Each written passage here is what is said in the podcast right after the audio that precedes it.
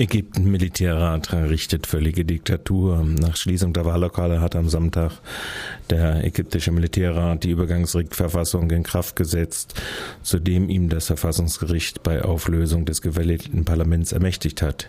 Demnach kann der Militärrat zivile Verhaftungen vornehmen, stellt das Militär außer Verfolgung und hat in allen Fragen ein Gesetzgebungsrecht. Der angeblich gewählte Präsident hat dann aber noch ein einfaches Vetorecht gegen Gesetze. Dies ist von den Militärputschisten die zugelassene Gewaltengeteilung, die bis zum Erlass einer neuen Verfassung in Kraft bleiben soll.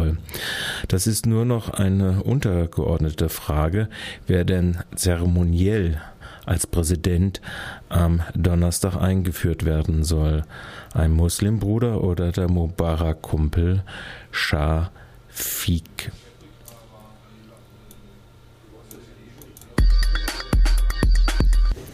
Russische Kriegsschiffe nach Syrien. Russland plant nach Angaben der Nachrichtenagentur Interfax die Entsendung von zwei Kriegsschiffen nach Syrien. Sie sollen dort den bereits seit Sowjetzeiten bestehenden russischen Stützpunkt im Hafen Tartus sichern und notfalls russische Bürgerinnen und Bürger aufnehmen. Laut dem stellvertretenden Kommandeur der russischen Luftwaffe dürften, würden die Schiffe bei Gefahr auch aus der Luft gesichert werden. Seit der Sowjetzeit ist Tartus ein Stützpunkt der russischen Marine. Währenddessen geht die militärische Gewalt in Syrien weiter. Die syrische syrische Beobachtungsstelle für Menschenrechte in London gab am Montag bekannt, dass Regierungstruppen weiter die aufständische Stadt Homs im Zentrum des Landes bombardieren. Am Sonntag kamen dabei 15 Menschen ums Leben. Die UNO-Menschenrechtsbeauftragte beziehungsweise ja, äh, sagte, dass von die Gewalt von beiden Seiten ausgehe. 45 Tote bei Einschlägen in Nigeria, bei drei Bombenanschlägen auf christliche Kirchen und anschließende Ausschreitungen sind im Norden Nigerias mindestens 45 Menschen getötet worden. Mehr als 100 Menschen wurden verletzt. Die Zahl der Toten könnte noch höher liegen, da in den Trümmern weitere Leichen vermutet werden. Fast zeitgleich innerhalb einer Stunde wurden drei Kirchen im Bundesstaat Kaduna äh, Bomben gezündet. Zu den Anschlägen bekannte sich bisher dann niemand. Sie tragen allerdings die Handschrift der islamistischen Sekte Boko Haram, die seit 2009 etliche ähnliche Anschläge auf christliche Einrichtungen verübt hat. Nach Bekanntwerden der Attentate kam es zu äußerst gewalttätigen Ausschreitungen christlicher Jugendlicher gegen Muslime. Die Behörden verhängten daraufhin in Kaduna eine 24-stündige Ausgangssperre. Regierung verletzte Rechte des Parlaments. Die Bundesregierung hat bei den Verhandlungen über den permanenten Euro-Rettungsschirm ESM den Bundestag nicht ausreichend informiert. Auch bei den Verhandlungen über den Euro-Plus-Pakt zur Koordinierung der Wirtschaftspolitik habe die Regierung Informationsrechte des Parlaments verletzt, entschied das Bundesverfassungsgericht heute. Die Entscheidung hat zwar keine direkten Auswirkungen auf die Wirksamkeit der Beschlüsse zur Euro-Rettung, das Urteil dürfte aber die Bundesregierung künftig dazu verpflichten, das Parlament besser zu informieren. Die Entscheidung sei ein weiterer wichtiger Baustein in einer Reihe von Entscheidungen des Bundesverfassungsgerichts zur Stärkung der parlamentarischen Verantwortung im Rahmen der europäischen Integration. So sagte es oder formulierte es Gerichtspräsident Andreas Voskuhle. Ob dem Antrag der Bundestagsfraktion stattgegeben würde, war trotz Artikel 23 Grundgesetz fraglich, weil ESM und Europlus nicht die gesamte EU umfassen. Er ist ein zwischen zwischenstaatlicher Pakt von 17 Mitgliedern der Eurozone. Solche völkerrechtlichen Verträge zwischen souveränen Staaten sind klassische Außenpolitik und an diesen Verhandlungen ist der Bundestag eigentlich nicht beteiligt, jetzt aber doch. Zitat, die Unterrichtung muss dem Bundestag eine frühzeitige und effektive Einflussnahme auf die Willensbildung der Bundesregierung eröffnen und so erfolgen, dass das Parlament nicht in eine bloß nachvollziehende Rolle gerät.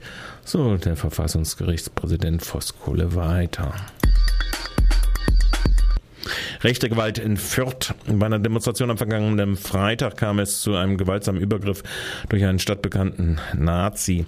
Das berichtet das Nachrichten, die Nachrichtenplattform in die Media zusammen mit einem sogenannten Kameraden machte der erst letzte Woche wegen eines Gewaltdelikts vor Gericht gestandene KZ-Fotos von Teilnehmenden der Solli-Kundgebung für politische Gefangene von dem und Teilnehmenden angesprochen, griff KZ nach Zeugenaussagen nach einer Flasche zerbrach sie und versuchte mit der abgebrochenen Flasche einen der Teilnehmenden ins Gesicht zu stechen. Außerdem trat der Nazi einer jungen Frau zweimal in den Bauchbereich. Sie musste ins Krankenhaus eingeliefert werden. Die beiden Nazis wurden von Demo-Teilnehmenden an der Flucht gehindert und später von der Polizei in Gewahrsam genommen.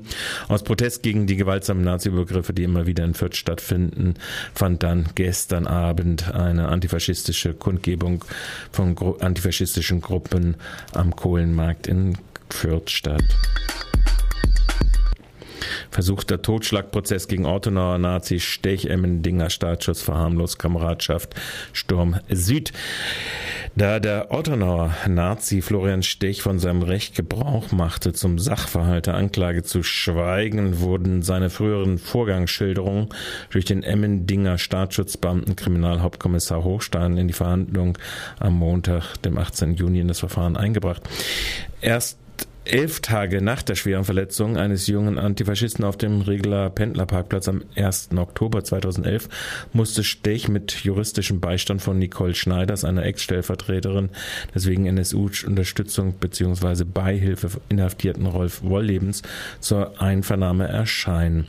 Obwohl ausdrücklich Stech seine von der Antifa publizierten Dialoge hinsichtlich der von ihm verwendeten Pseudonyme bestätigte, gestatteten ihn die Vernehmung Ermittlungsbeamten nach Anraten seiner Rechtsanwältin, erst später aber nie erfolgt, eine Erklärung zu seinen manifesten Tötungsfantasien und Rechtfertigungen abzugeben.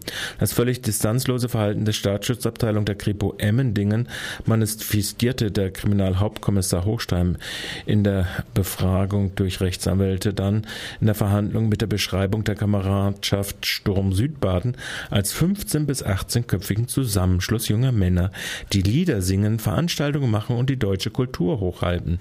Aus dem ständigen Kontakt sei er aber sicher, dass sie strafrechtliche Grenzen nicht überschreiten. Übergabe der Petitionsunterschriften am Donnerstag, den 21.06. Am Mittwoch macht der Europäische Mastersalon Papier auf seinem Weg nach Basel in Freiburg Station. Zusammen mit ihm soll dann am Donnerstag in der öffentlichen Sitzung des Migrationsausschusses die Unterschriften von 2598 Personen, die sich der von Freiburger Forum aktiv gegen Ausgrenzung initiierten Online-Petition für eine offene Stadt ohne Abschiebung angeschlossen haben, darunter 1669 mit Wohnsitz in Freiburg der Stadt Spitze als Adressat der Forderungen übergeben werden. Statt konsequent die Umsetzung der Beschlüsse ihres Gemeinderates zu betreiben, hintertreibt die grün-schwarze Stadtspitze immer wieder die Umsetzung der Forderungen. Gefordert wird unter anderem eine eindeutige politische Stellungnahme gegen die Abschiebung von ca. 400 Roma aus Freiburg. SPD-Mitgliederversammlung Wohnungsaufsichtsgesetz von Landesregierung gefordert. Die Mitgliederversammlung der SPD Freiburg hat am vergangenen Samstag auf Antrag ihres Haslacher Weingartner Ortsverbandes von der grün-roten Landesregierung ein sogenanntes Wohnungsaufsichtsgesetz verlangt. Damit soll den Kommunen die Handhabe gegeben werden, sowohl Zweckentfremdung wie die Umwandlung in Eigentumswohnungen, Ferienwohnungen sowie Büros zu bekämpfen.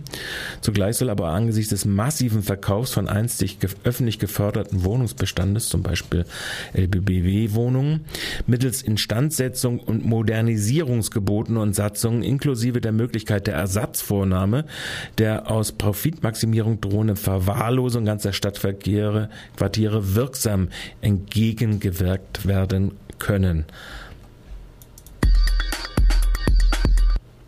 WIM lädt alle städtischen Mieter zur Stadtwaldenversammlung am 26.06 zum Deal des Verkaufs an die FSB ein. Die Stadtspitze versucht mit Strippenziehen im Hinterzimmern den komplett kreditfinanzierten Verkauf der ca. 953 städtischen Wohnungen an die Freiburger Stadtbau, ebenfalls eine 100% Tochter der Stadt, einzufädeln.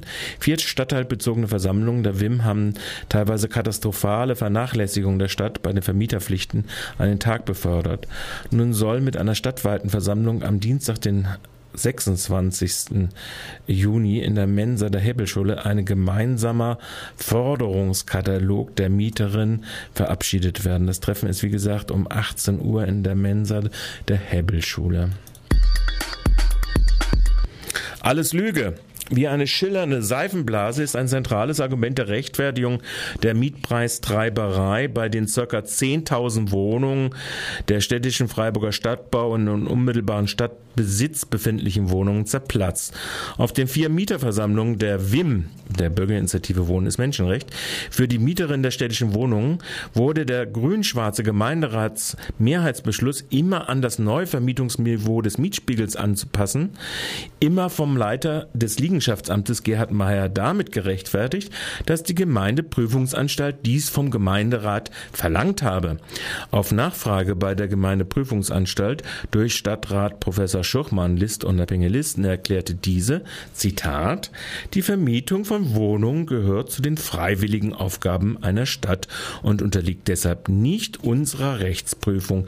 Im Rahmen der von uns zu erstellenden Finanzanalyse machen wir im Bedarfsfall natürlich auch Vorschläge, wie Ausgaben minimiert oder Einnahmen maximiert werden können. Wenn wir der Stadt im Jahre 1993 vielleicht nach längerer Untätigkeit der Verwaltung empfohlen haben, die Miethöhen kritisch zu überprüfen, dann ist es eine Empfehlung, über die der Gemeinderat oder gegebenenfalls ein zuständiger Ausschuss in freier Selbstverwaltung zu entscheiden hat. Das Wort müssen werden Sie in diesem Zusammenhang mit unserem Bericht nicht finden. Zitat Ende. Die permanenten Mieterhöhungen der Stadt werden im perfekten Orwell-Sprech Sprech auch von den zuständigen Amtsleitern und Geschäftsführern als Mietanpassung verbrämt. Und das war's dann schon wieder mit